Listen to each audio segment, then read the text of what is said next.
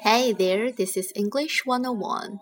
Today I want to share with you an article I read posted on kevinathompson.com How to Predict Divorce Based on the Wedding Cake. Written by Kevin A. Thompson.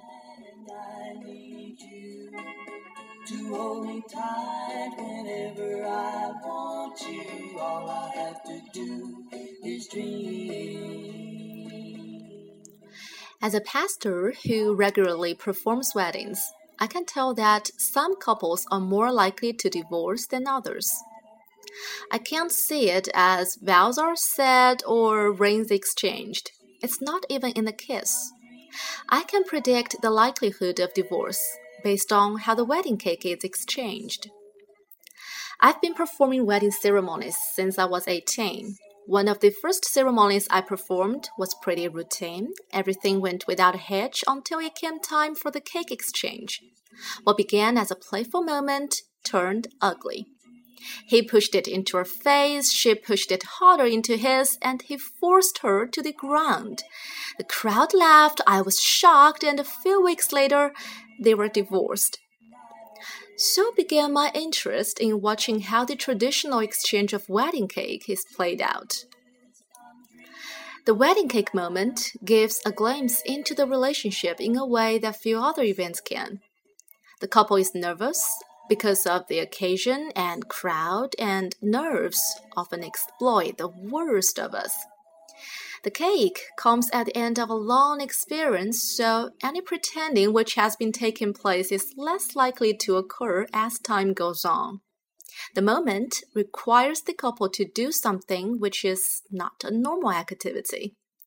All of these circumstances create a unique moment to answer one question which is more important? The relationship or one spouse's reputation? While most cake exchanges are cute, playful, gentle, and respectful, some of them get ugly.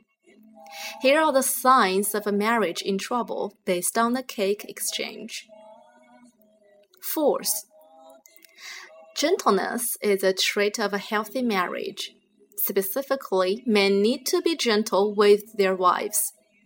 Our strength is to be used for the well being of our spouses, not to their detriment. When someone uses an extreme amount of force when they are happy and in public, it makes me wonder what they are willing to do when they are angry and in private. Revenge. The cake exchange is supposed to have a bit of gotcha in it. You get me, I get you. However, some individuals ratchet up the revenge.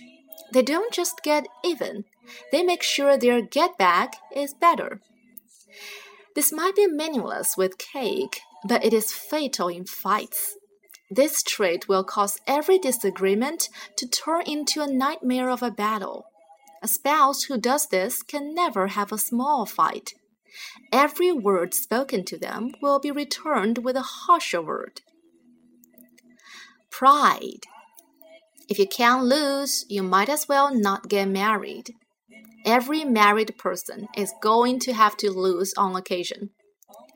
Sometimes you will lose because you are wrong, and sometimes you will lose because you care more about the relationship than the argument. Some people can lose even when it comes to the cake exchange. If they have to be the victor at the expenses of their spouse, they might win the cake, but they will lose the marriage. If a person isn't humble enough to have a little cake on their nose in a happy moment, they will never have the humility to submit to their spouse during a tough time. Contempt it is shocking to me how often an apparent disdain for a spouse is revealed moments after committing their lives solely to one another.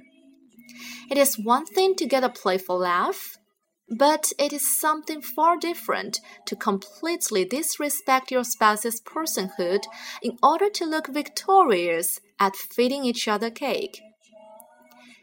These are the negative aspects of cake exchange gone bad. Here is what a cake exchange should reveal playfulness. If a couple can't have fun with each other, what's the point of getting married? Feeding each other cake is an odd tradition, but one that should be defined by light-hearted fun. Respect. Healthy marriages are built on mutual respect. No matter the setting or circumstance, spouses should always respect the dignity and well being of their spouse. Even if an action will get a good laugh, a wise person will never exploit their spouse in order to get a laugh. Love.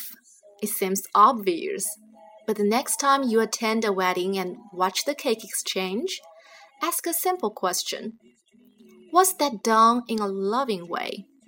You will be shocked at how often it is not loving.